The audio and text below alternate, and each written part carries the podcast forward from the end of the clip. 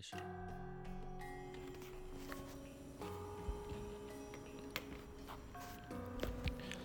嗨，欢迎收听玩个泥巴，我们是一档园艺闲聊播客，我是森森，我是大花。嗯，又到了我们的深夜聊天。对的，这期聊什么呢？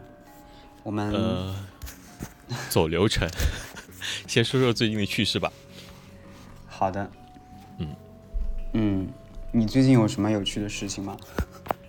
直接先赶紧甩出去。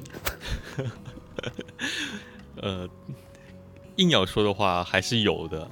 嗯嗯，最近家里面就是，嗯，要非要聊植物的话，那就是，呃，很多植物在开花嘛，比如说向日葵，然后百合、嘉兰。我今天，嗯，傍晚的时候在北露台上，呃，就是我我用盆栽种了几棵嘉兰、百合。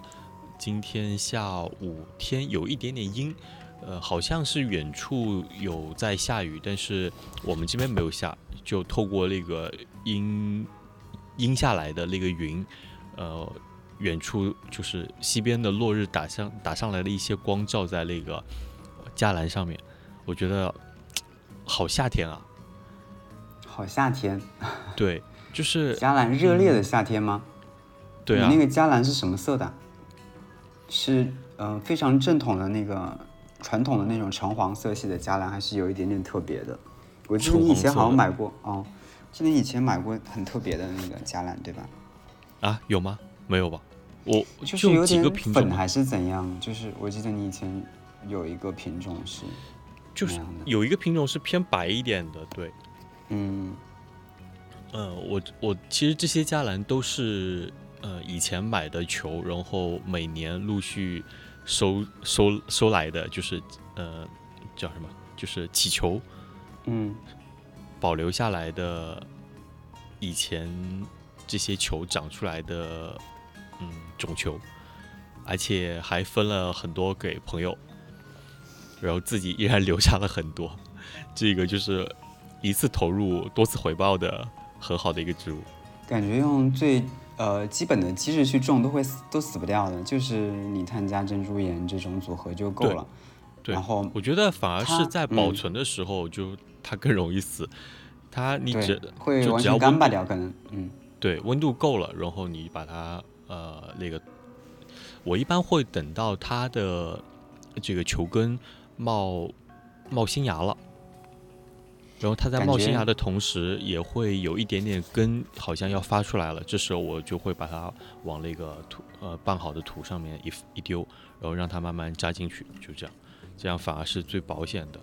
呃，除除了它在生长的过程中，其实也也没什么好要去照料它的，反而是在呃种球收回来之后，它因为一般会在秋天的时候会呃慢慢枯掉嘛，对的，啊，然后这时候就可以挖种球了。挖种球的时候也要稍微小心一点，因为它还是挺脆弱的，比较容易折掉。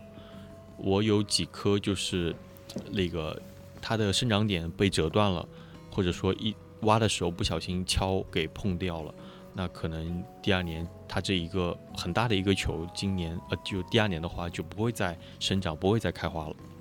嗯呃，然后保存的时候，我一般会把它用什么多菌灵先直接处理一下，或者用多菌灵的干粉，呃，给它涂一涂，涂完了之后就带着一点点多菌灵给，呃，用纸包起来，然后丢一个塑料袋里，放在家里嗯，放在家里稍微呃暖和一点的地方，不要不要太冷，大概控制在呃十来度左右吧，至少是这个温度。就是它在冬天其实有时候会被冻烂掉，嗯。嗯。这样就反正等到第二年，你看它开始萌动了，就可以、呃种下去了。嗯。嗯。我的最近也在开，嗯。然后嗯、每年反正到了这个点，他们就会倒，因为我我今年最后还是没有挪到那个全阳的棚里，还是把它放在了带遮阳网的棚里，他们也开了，但是会出现一个问题，就是不够壮，不够壮就会倒伏，然后你有没有支撑的情况下就倒的完全就是乱七八糟，像一坨电线裹在一起。我的工作，我的工作量，那那个网图那个感觉。嗯，还有什么有趣的事情吗？我们不要一来就聊这么干的 感觉。啊，有点太对，了。聊得太详细了。然后就还有向日葵啊，向日葵就嗯，开得很棒啊。奶奶呃小院里的向日葵，其实还是你之前应该是去年还是前年前去年吧，奶油色吗？小花。有一点柠檬黄的，然后中心是哦，我知道了。黑色的，嗯还长挺高的。你去年给我的小苗，我就种在奶奶小院里的。去年，去年不是经历了被奶奶 洗劫那个花园的事情嘛，然后他们的种子留下来了，今年自己长出来，然后还长得挺好的。对，有一些小花品种啊，其实向日葵自播率都还可以啦。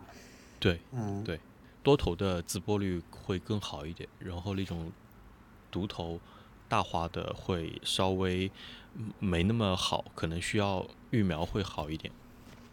嗯然后另外一个就是，不光是奶奶小院的向日葵，还有就是，呃，你来我家来过嘛？然后 在我的这个书房的窗外，在我嗯。书房窗外的对面楼上有一个有一家那个那家应该是一个奶奶在家，然后她自己在呃跟我同样的这种露台上面种植了呃挺多瓜果蔬菜的，比如说有玉米，然后有丝瓜，嗯 我能看到的就是 很很很大一排那个玉米，然后远处有搭了架子种了一些丝瓜，啊，丝瓜。然后对这两天突然发现玉米丛里面冒出来两颗向日葵，然后等我今天呃我想给它拍张照的时候，突然发现那个向日葵已经有大概呃五六七八朵了。嗯然后上一次我看到的时候，就有两朵探出头来的时候，我就觉得嗯很有意思，就是这向日葵它是冲着我这边开的，就是会有这么一个想法，就是好像是为我种的一样，就是向日葵 朝向哪边就是给谁看的呀？照理说它应该向着南方的，对不对？嗯因为它是一个纯露天的这么一个环境，应该是一般会向向着南方，就是它花朵打开的方向应该朝向南方的。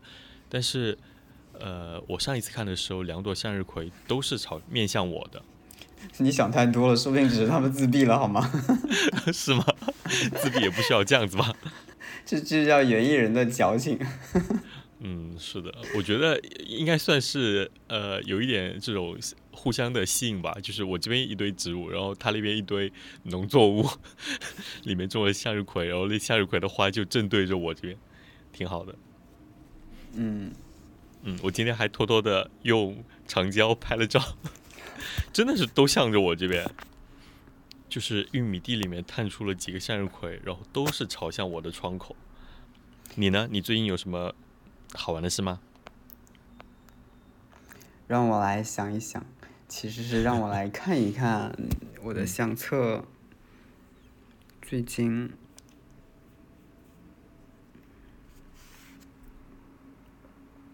啊，我就是就今天吧，其实好像也没什么有趣的。我感觉今天我是完整的目目睹了一场，嗯，怎么说，日落。嗯一呃一场非常壮阔的日落，因为今天我们这边不是在梅雨啊、我们都在梅雨季啦。对但是今天呃一直是一个阴天，然后我傍晚骑车回家的时候，我就看到远处非常远，就是差不多地平线上方一点点，有一丛区域是开阔出来的，也就是说它是有阳光的。但是再往上一点点，整个大片天空依然是乌云密布，乌云密布，哦甚至有一是点点雨水那种感觉。我不知道你们那里对是怎样。一样啊，跟我刚才说的那个场景就很像，就是今对天，就是今天嘛，嗯同样都是对对对今天嘛。但是那个时候，它你看不出来，它会有一个非常美丽的日落，它只是一个好像有一点阳光在那里。但是是等我到家以后，发现，因为我们楼层比较高，发现那个光线在不断的变化，不断的变化。然后，嗯，就从射进窗户的那个光的改变，你就能感受到它。哦，它要开始这一天里最壮阔的那个时刻了。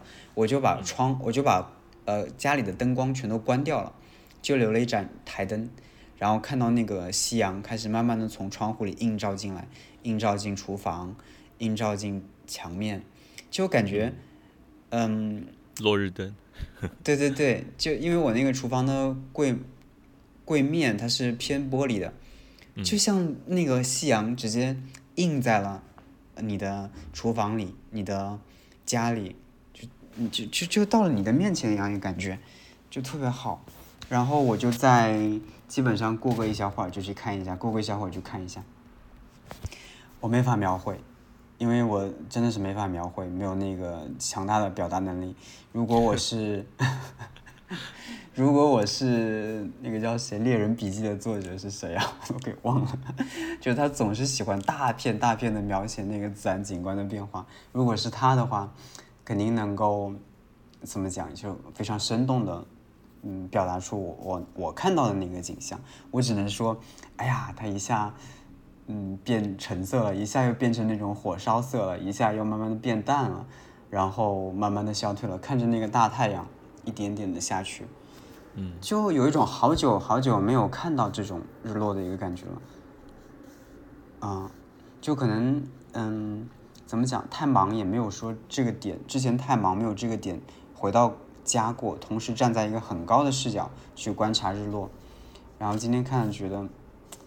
好开心啊！而且这种日落感觉好像就是夏天的标配。是的，而且就只有到了夏天才会有这样的感觉，就其他季节是没有的。对，而且最近在梅雨嘛，大家都就是意想不到它会有这样的一场日落。我们看，我今天刷了一下那个天气预报，我的天，真的是不是阴了一天？对，就是真正的梅雨啊，就像往年，就是你能够看到的未来的日期，每一天都是雨。对，跟 跟雷阵雨。我今天看了一下，因为我刷到新闻说北京特别热，我看一下天气，然后我跟北京的朋友打了声招呼，我说你们那儿什么情况？怎么四十度？他说是的，已经要化了。我们北京的朋友有北京的听众吗？大家要注意好避暑啊，叫什么？防寒？不是防寒，防？防。对，防寒就是空调不要开太低的意思，嗯，冰淇淋不要吃太多的意思，对，是这样的，注意好防寒，嗯，然后，嗯，对，好像就是这一点，包括我今天骑行回来，又看到了路边一大片一大片的野胡萝卜，农场还没有那么密的打开，但路边可能它的，嗯，环境或者光照等等条件会更好，以前我看到那一片区域。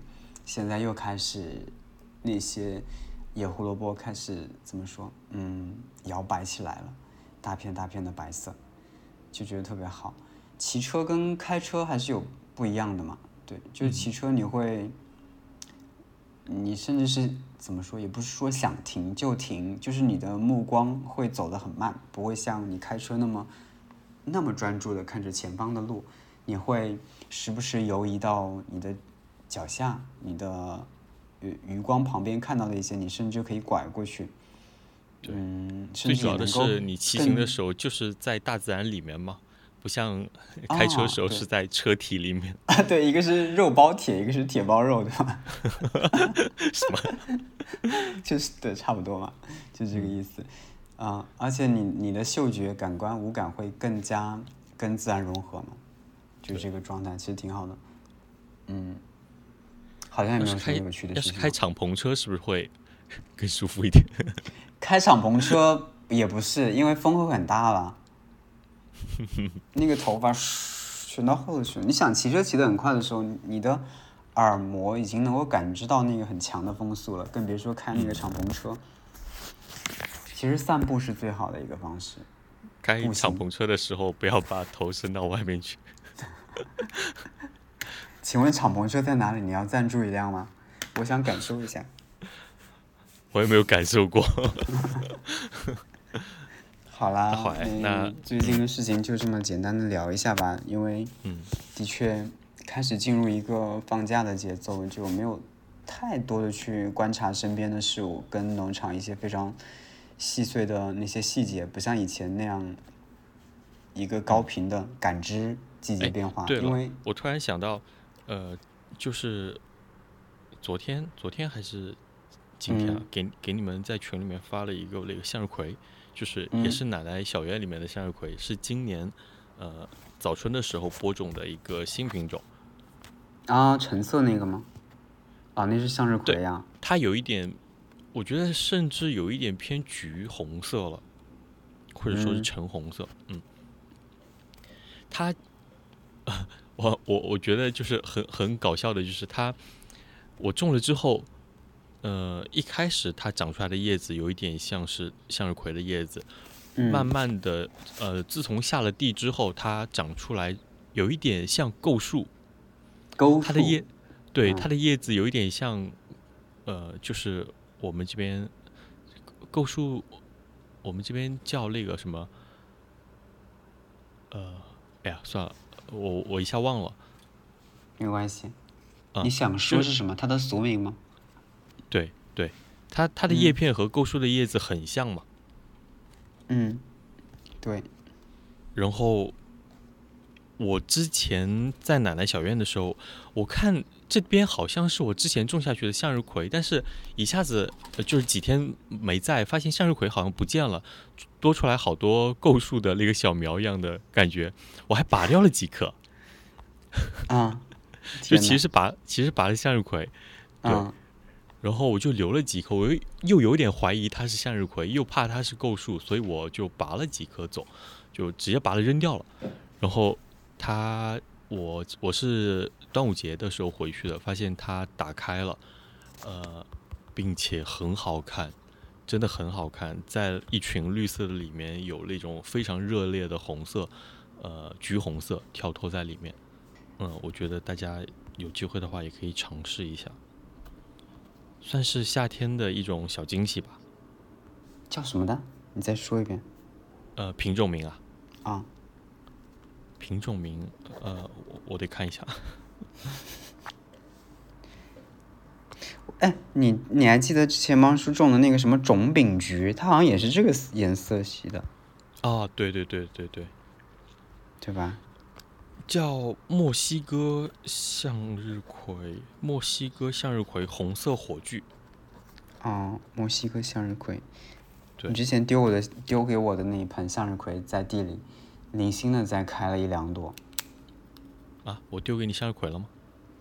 你说什么有好多花的会啊啊，那个叫什么品种的？嗯，那个也是一个很神奇的向日葵，那个是那个也是我种子播的，对，那个是柳叶向日葵，柳叶向日葵，对，你会发现它整个植株就就像柳树枝条一样，嗯。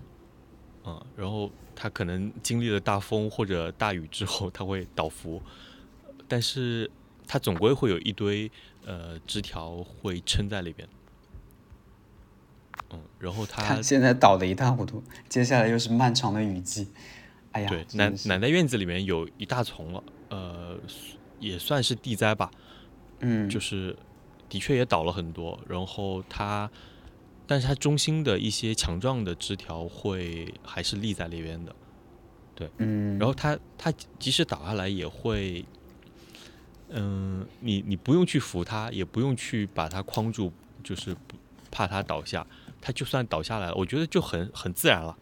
它倒下来之后，然后你不去管它，它又哦，明白你的意思，慢慢会竖起来，然后就会变得很大一丛。嗯，这个是可以的。说到那个倒伏，前阵子因为嗯下了几天大雨嘛，那个大雨，嗯嗯，后来农场我去了一下，发现的确很多东西倒伏，各种高大的草类，还有一些很高大的树跟草花都倒了。嗯嗯，然后我们就进行了修剪的工作，就砍头的砍头，修剪的修剪。我觉得就是可能去年一年的安逸，让我们觉得好像这些。这些高大的草在我们这里是没有问题的。然而，你看，就是现实跟我们江浙真正的天气，又会跳出来告诉你说：“嗯，你得好好再重新选一下你的植物。”对，嗯，而且平时的养护也要跟上。对的，夏天就是对我们这里来讲真的是比较难的，所以你还是得不断的去嗯调整、摸索，以及最终或许找到适应我们这里的植物。我感觉今年啊，不说了，就从刚才那边断掉。对，就是一望无际的雨跟水。对，现在打开手机的那个。对，现在打开是哎，好了，我们不说这个了，不说这个了。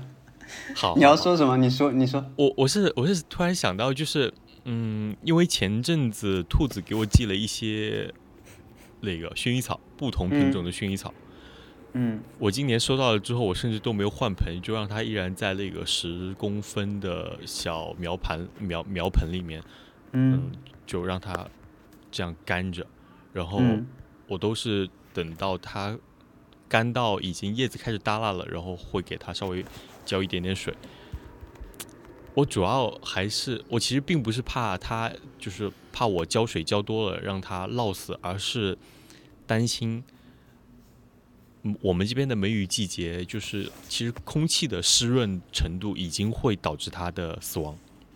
啊，对，对，就根本不需要额外的浇水，就是空气就已经够湿了，然后它就。烂了，它就死了。对，我至今没有留下来一颗，可能什么超过两年的薰衣草。然后同时，薰衣草也是我真的很喜欢的一个植物，就是对，嗯，不管是味道还是开的花，对吧？对，我觉得它哪怕不开花，它就一丛在里边就已经很够意思了。嗯，我以前种过很多，很漂亮。它的。它的那个香气里面会带有一些柑橘的香调和迷迭香，还是有一点点差别的。我觉得这个味道是让我比较舒服的味道。所以其实，嗯嗯，每年都想种一点，但是今年今年我其实犹豫了一些时，犹豫了一些时间，一直到比较晚的时候才入手。然后兔子又送了我一点。其实不光是夏天，它过冬也难。我们这里太冷了。而且是湿冷，我们这边太湿了，主要对，所以对薰衣草真的很不友好。你会发现很多所谓的薰衣草田，最后可能都会变成马鞭草田。是的，就是，对，就是紫色花海在我们这边基本上不太可能实现，除了马鞭草来帮忙。有一些地区它可能有，首先有一些小气候，同时它那个整个就是像山的那种斜坡，排水极好的那种坡面。的确会有一些，但是我觉得那个克拉克森农场，克拉克森农场它的那个呃主体建筑的门口就种满了那个薰衣草嘛。有我觉得英国的冬天也很冷哎，我第二季我没看。但是，嗯，他们他可能他们那边的土壤结构跟我们这边不同吧。对，但我感觉薰衣草的确在英国要比我们表现好。是的。对。反正江浙嘛，就华华，我们这边算华东地区，是连奥多夫都比较 头痛的。更多就是当做一次性啊，对，一年生的植物来种。是，我就真的很想拥有一一大丛的那种薰衣草，但是那要地中海气候，你就一直实现不了。嗯嗯，我觉得换个角度来说。直接换个角度来说，尤其是你刚刚说的那种，即使空气中的湿度就足以让它们死去。还有一个，嗯，现在的梅雨实在让我们这些室外的园丁太痛苦了，就甚至你不愿意出去面对那种高温高湿的天气以及持续的雨水。蚊虫。对。哎，我就在想，要不。你居家的时间开始变多，要不就把我的阳台拾掇一下，因为我现在阳台上什么东西都没有。然后去了森森那边，我又发现他的阳台其实是异常的丰满的一个状态，塞得满满当当。我就想要不我们俩就随便聊聊，看看能不能给我一个，给我这个阳台新手提一些建议，看看我从哪里开始入手。哎，让我这个阳台变得有生机一些，让我一进家，我的眼前能够哦，从你的大农场开始录，从大农场开始，我农场没有太多植物，适合我的阳台。我在想，因为我的阳台，嗯，我来说一下我阳台的环境吧。它是一个，首先它是一个封闭的阳台，然后它是朝东的，所以它的采光其实并不是那么好。然后，嗯嗯，采光还可以，其实就是因为是完全的落地窗，如果室室内植物是够了，对吧？很好了。对对，嗯，但是只是呃朝东向的阳台的话，相对来说，呃会比朝南朝西的这种阳台会稍微弱一点点嘛，嗯，还是可以的，至少不是朝北的就很好。对，然后我再说一下它的面积，是大概三乘以一点四，然后这个是已经抛除了洗衣机的位置，我的洗衣机是丢阳台的，嗯，然后还没有预留，对，就是我们去开洗衣机。关洗衣机的那个活动的空间，所以你还要在这个基础上再减掉一些，大概最终下来可能就有三平方。我的三平方阳台 想要打造一下，所以现在请教一下我们的姜老师，姜老师请回答。哎，不过你的阳台是和你的客厅其实是连通的，对吗？就中间是没有隔断、没有门作为隔断的，所以说其实你你也可以把客厅的一部 分。对，纳入到阳台里面去，或者说阳台其实也是客厅的一一部分的延伸。这个这个主意不错，嗯。对，然后我就在想到，呃，上次我们我们在逛街的时候，我们在在那个木吉逛街的时候，就是我我大概感觉你应该想要把那种户外的感觉搬到室内来，其实也可以增加一些绿植，让整个这个空间有一种在。在植物下面，或者说被植物环抱着，在树下的这种感觉。嗯，你的意思是先买几棵大树放在家里？就不一定不一定是树了，就是稍微高一条一点的植物，其实就可以。啊，我就这个意思嘛，树下。对，但的确，的确，嗯，家里面如果想增加一些植物，除非除非你有单独的一种。偏好，比如说你你你就喜欢热植那种什么蔓绿绒或者呃那个那个。你知道我不是很喜欢的。对，就除非你是偏偏类挂的，所以呃如如果你不是的话，那其实其他的一些比如呃叫什么小小的一些树树类的植物都可以考虑啊。嗯。然后来一些组合就好了。哎。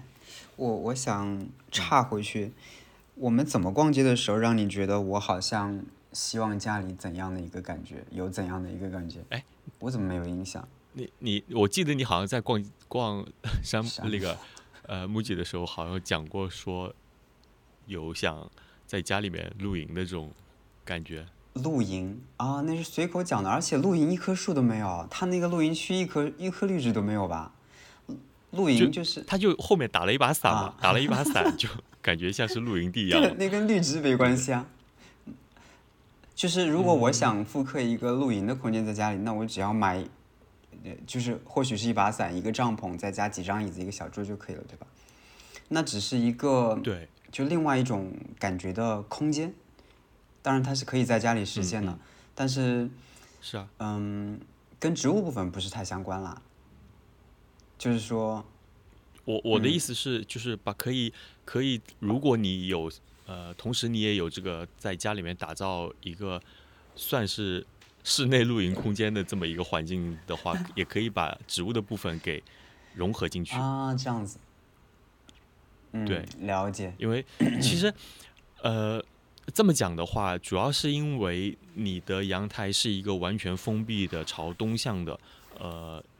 这么一个阳台，然后面积并不是很大，呃，对我来讲的话，其实，而且你的阳台跟室内是连通着的状态下，对我来讲的话，其实并不会，我我一般不太会考虑说把植物就完全堆在这个空间了，然后家里面其他空间是没有任何绿色、没有任何植物的，我反而会想，就是不如就让整个家里面充满。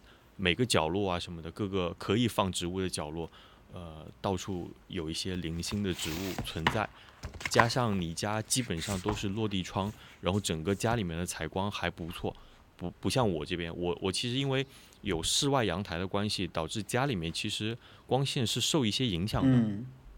呃，我刚才跟森森开始聊之前，我就在我们在网上随便搜了一下别人家的阳台，就是想看一下，哎，是不是有自己中意的风格，或许可以大概参考一下。然后我丢了一堆图片给森森，呃，或许有一些是我喜欢的风格，然后有一个里面是我相对比较喜欢，他的阳台就四盆植物，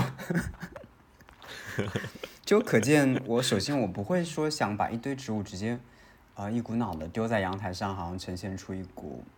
啊，很有生机的状态。我可能更多的还是希望，哎，哎，说白了就是尽可能的低维护，嗯，有少量的植物在家里。那或许它其中就像你开始说的，一棵植物它体量就够，能够一下撑撑出来那个那个呃形，就是那那个空间存在了，然后接下来你就会。呃，觉得哎，这边是不是可以再加一个植物啊？或者说你你哪天看中一个喜欢的植物了，你就想着哎，这边呃好像有一个它的空间，你会把它给带回来，呃，这样子，然后一步一步这块空间就慢慢的丰富起来了。反就反观我的话，反而我是会觉得我现在的阳台其实呃里面都是我比较喜欢的植物，一步步填满或者说是塞满的，其实并没有说。呃，变成一个阳台花园啊，或者说一个呃舒适的植物空间这么一个概念，反而是只是存放我喜欢植物的这么一个空间，就是一个植物控的，嗯，对，怎么讲？你就是当植物控两三年之后的必然状态，是的。但是它是它是充满生机的，就是但是它好像跟我我明白你的意思，就是居家空间的那种。嗯，跟植物融合的那个感觉是不一样的，对吧？我明白你的意思。对对对对，就是它没有我我的这个阳台是跟我家里面的室内的空间或者说呃使用的空间是有一些隔离的。嗯，是的。然后加上我的阳台，呃，是因因为它其实也是完全落地的，呃呃那种推拉的玻璃窗，是可以完全敞开。也可以完全封闭起来的，对，其实也是也算是我冬天植物在冬天的时候一个呃保温的一个地方，因为它一一面是贴着家里面，家里面如果开地暖之后会相对暖和一点，然后呃如果全部敞开了之后也是跟室外连通的这样的一个环境，所以其实比较适合用来养植物，养一些呃可能在我们这边不是特别容易。野生状态下的这种植物，嗯，嗯，然后你看，呃，这么多年的积累下来，就会一开始就只是放放在地上，比如说放在最前面的一排地上放放个一排，它是演化的，然后慢慢加了一层架子，可能不是很高的架子，对，是个长凳的感觉，对，然后又又加了一层那个吊挂的架子，然后又加了宜家的那个小桌，然后慢慢。本来想着宜家小桌是可以坐在那边喝个咖啡，然后结果被植物给占满了，是吗？对，然后就植物一下多了起来之后，你会就它也不是多，它就是长丰盛了，长长长得变大了之后，然后你就会想着，哎，我觉得这是植物人的一个呃，也不也不算坏吧，但是一个嗯，怎么讲，算是植物植。植爱植物人的一个没法逃避的一件事情，就是你会不经意间去繁殖一些植物。就是比如说像我现在阳台上的这个呃秋海棠，它长到已经高到我都没法给它打支撑了。是你送我的那个清茶苗吗？对，我不小心路过它的时候，可能肩膀蹭一下，然后它啪断了一根。那我不可能说捡起来就把它扔掉了。它断下来的一根其实就已经很漂亮了，那我就直接给它扦插了。然后那个小桌就是因为这样的事情越来越多之后，那个小桌就被占满了，就反而变成了，就是喝咖啡是完全不相干的地方，变成了一个育儿棚。那你现在还有还有机会让它复原吗？我的意思是，就是那张是有的，是有的，就是呃是这样的，就是。我会隔一段时间就想着，哎呀，这边已经被植物完全塞满了，不行了，这边是我的一个空间，我就应该是为人服务的，而不是完全被植物给霸占的这么一个状态。然后我就会想着，嗯，不行，等不了了，这个礼拜，这个礼拜到哪一天哪哪哪一天截止，必须把这块给重新收拾一遍。然后我我我是会这样，因为我有三个空间嘛，我一楼的部分是有一个阳台，这么一个还不错的阳台，然后二楼的部分，呃，南向是有一个露台，呃，北向是有也有一个狭长型的小露台，都很小。然后我就会想着把这一个一楼的阳台一些不需要的植物，或者说可以挪走的植物，先塞到楼上去，先拿到另一另一个空间去，然后把这边先收拾清清爽，然后对，先给我腾出来，然后把一些植物什么按高低的这种次序给收拾好，然后让这块空间能够维持一段时间。但其实。你的生活在在在经历着这些事情，总归它还是会变成你这种使用的方向来来来被它填满。其实我我觉得完全，因为你的阳台又是这种落地窗的，完全就可以来这种户外的装备啊，户外的桌子、户外的椅子。嗯。甚至哎，我今天我今天逛超市看到那种，甚至可以就直接是户外的。你你有你有看过现在户外就是很多会，因为夏天了嘛，会拖一个保温的大箱子，然后里面可以塞满冰块，可以塞满冰块，然后放满饮料的。要喝的时候就打开那个箱子，从冰块里面或者说从冰水混合物里面拿出一罐饮料，就开心的喝起来。这种我觉得阳台上也可以啊，阳台上放一个大箱子，然后。里面平时是清空的状态，你需要喝的时候就，比如说有有几个朋友来家里面喝酒啊什么的，喝晚上聊聊天啊什么的，就可以直接箱子拖过去，里面放满饮料，现场可以在阳台露营。正好家里还有个帐篷。对啊，帐篷可以搭在旁边。对的。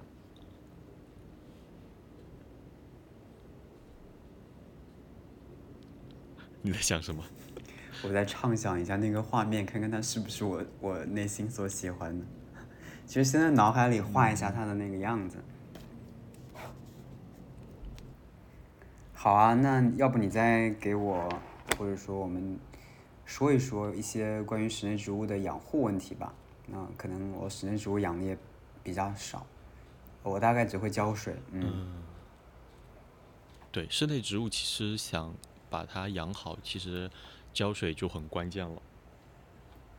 嗯，一定是得控制好自己的手，不要给它勤浇水。因为大概的这么一个方向就是说，呃，室内是一个相对比较，呃，跟户外来讲的话，相对比较封闭的，特别是跟你的农场来讲，是肯定是一个室内空气是相对静止的这么一个环境。对的。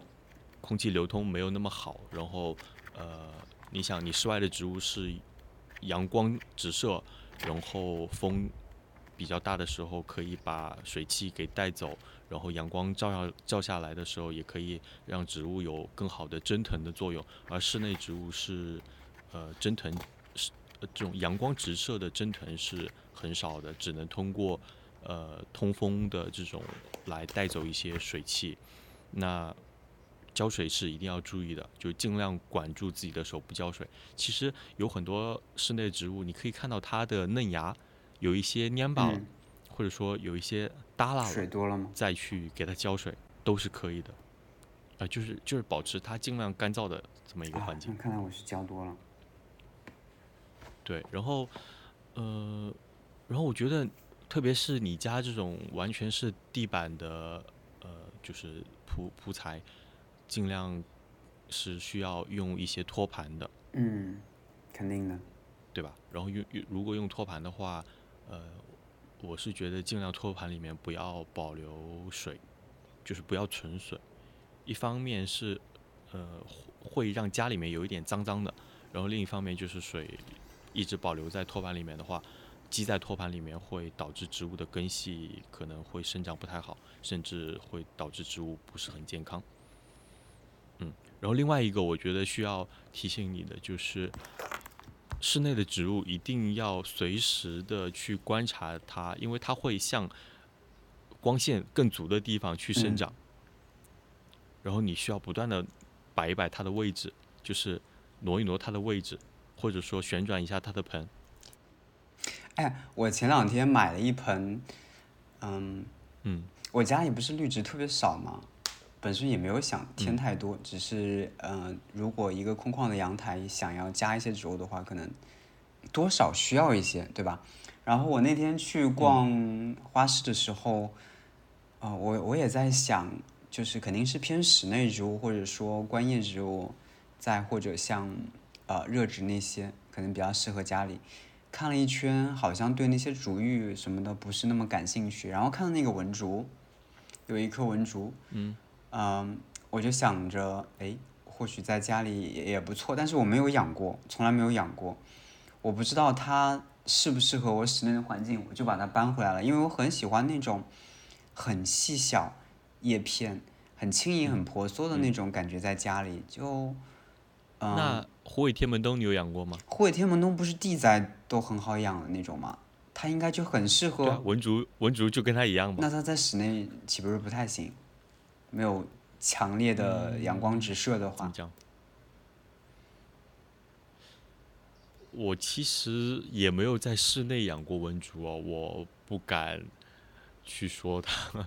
我我觉得，呃，养植物这么多年，其实你你也可以通过看植物的这种生长的变化，然后大概能够感受到它的状态吧。So far, so good。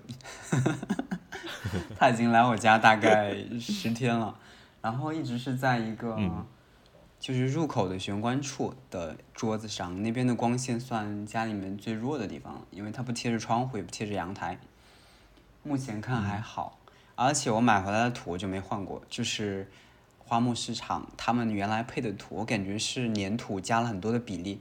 原土比较多，对，但是它不容易脱水，不容易缺水，不像泥炭那么容易干，你知道吗？对，就我好像不怎么用浇它，然后过了很长时间，我再去看它，哎，还有一点点湿，然后我就不管它，然后感觉有点干了，我就直接拿到阳台给它灌了个透，然后就把它放回去了。我想看一下这棵文竹在我家能够待多久，作为一个室内植物新手去养它。对，而我加了另外几棵植物，我现在家里总共有四四盆植物。还有一个是，那个叫什么？就是裂叶的那个小龟背，叫什么东西的？哦，鸡龟背。啊，大概那个真的是啊，那个是我觉得养过最好养的，就就不用管它，基本上，而且水有的时候干透掉了，它都死不掉，它只会那个茎干整个开始皱吧，皱皱起来，然后它还是死不掉，总会给你预留时间让你看到它的状态，然后再给它喝喝足水，它就又恢复了。而且它的枝条会越来越长，同时也可以剪下来扦插。虽然我没怎么扦插过，扦插过一次。但但它其实是怕冻的。对，我刚还没说完，就是我把它扦插了，我需要肯定要拿到农场去扦插。结果冬天就放在花房过冬，扦好不容易生根又全死掉了，全黑掉了。然后还有我还有一棵植物叫什么？哦，是你给的那个扦插的那个。有一点点点斑的那个，对，什么鳟鱼海棠啊之类的东西，也非常好养。鳟鱼海应该不是鳟鱼，应该好像是那个什么富士山。啊，差不多吧，反正我不是太清楚，搞不太清楚它们的名称。然后还有一颗，应该是某种花叶榕，花边的榕，像有一点点心形的那种，你知道吗？嗯嗯嗯。小叶子对，它在我家已经好多年了，可是。它没死，它也没长，就长了一点点，是不是因为没有给过肥？是不是假的？我拿剪刀咔一下看看，不会，它会是不是掉叶子呢？假花也会掉叶子的。假花，塑料花。我我要我要检查一下，看它是不是假的。就这几盆植物，然后目前来讲都还好。嗯，呃，我的怎么说那个？付出的精力值基本上是零，我很开心。嗯，就对，完全不用管。嗯，所以接下来的阳台，我也希望它不需要我花太多心思，顶多这个零上面再加个一或者零点几的精力，可能有一点点 是不是想的太理想、太丰满的那种状态？我还是对，还是希望家里能够让我是一个不要太多心思在植物上的一个空间，但是又稍微有一点绿植。嗯，哎，我我觉得怎么说的，好像我是那种，哎，你给我推荐点植物来，就是可以一年四季开花的那种人，然后又不太用管理的那种。代入了，代入了，好想抽自己啊！来，森森，你给我推荐一点。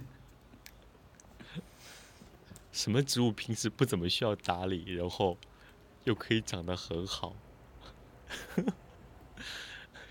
哎，其实这样啊，我我觉得你还是呃需要至少来一两棵大一些的植物，然后呢一步步来，不要太着急的说一下子买很多植物让让家里。我不会的，或者说。对对，或者说在农场挑一挑可以盆栽，并且可以放在家里的一些植物。嗯，对，啊，就比如说，哎，我想，呃，那个香草，我想问一下，那个叫什么蜜叶猴耳环是吗？可以放室内吗？因为它的叶片也是比较细碎的，我就比较喜欢这种细碎的。可以啊。不想养那种很大叶的，就是会让家里太热带的一个感觉。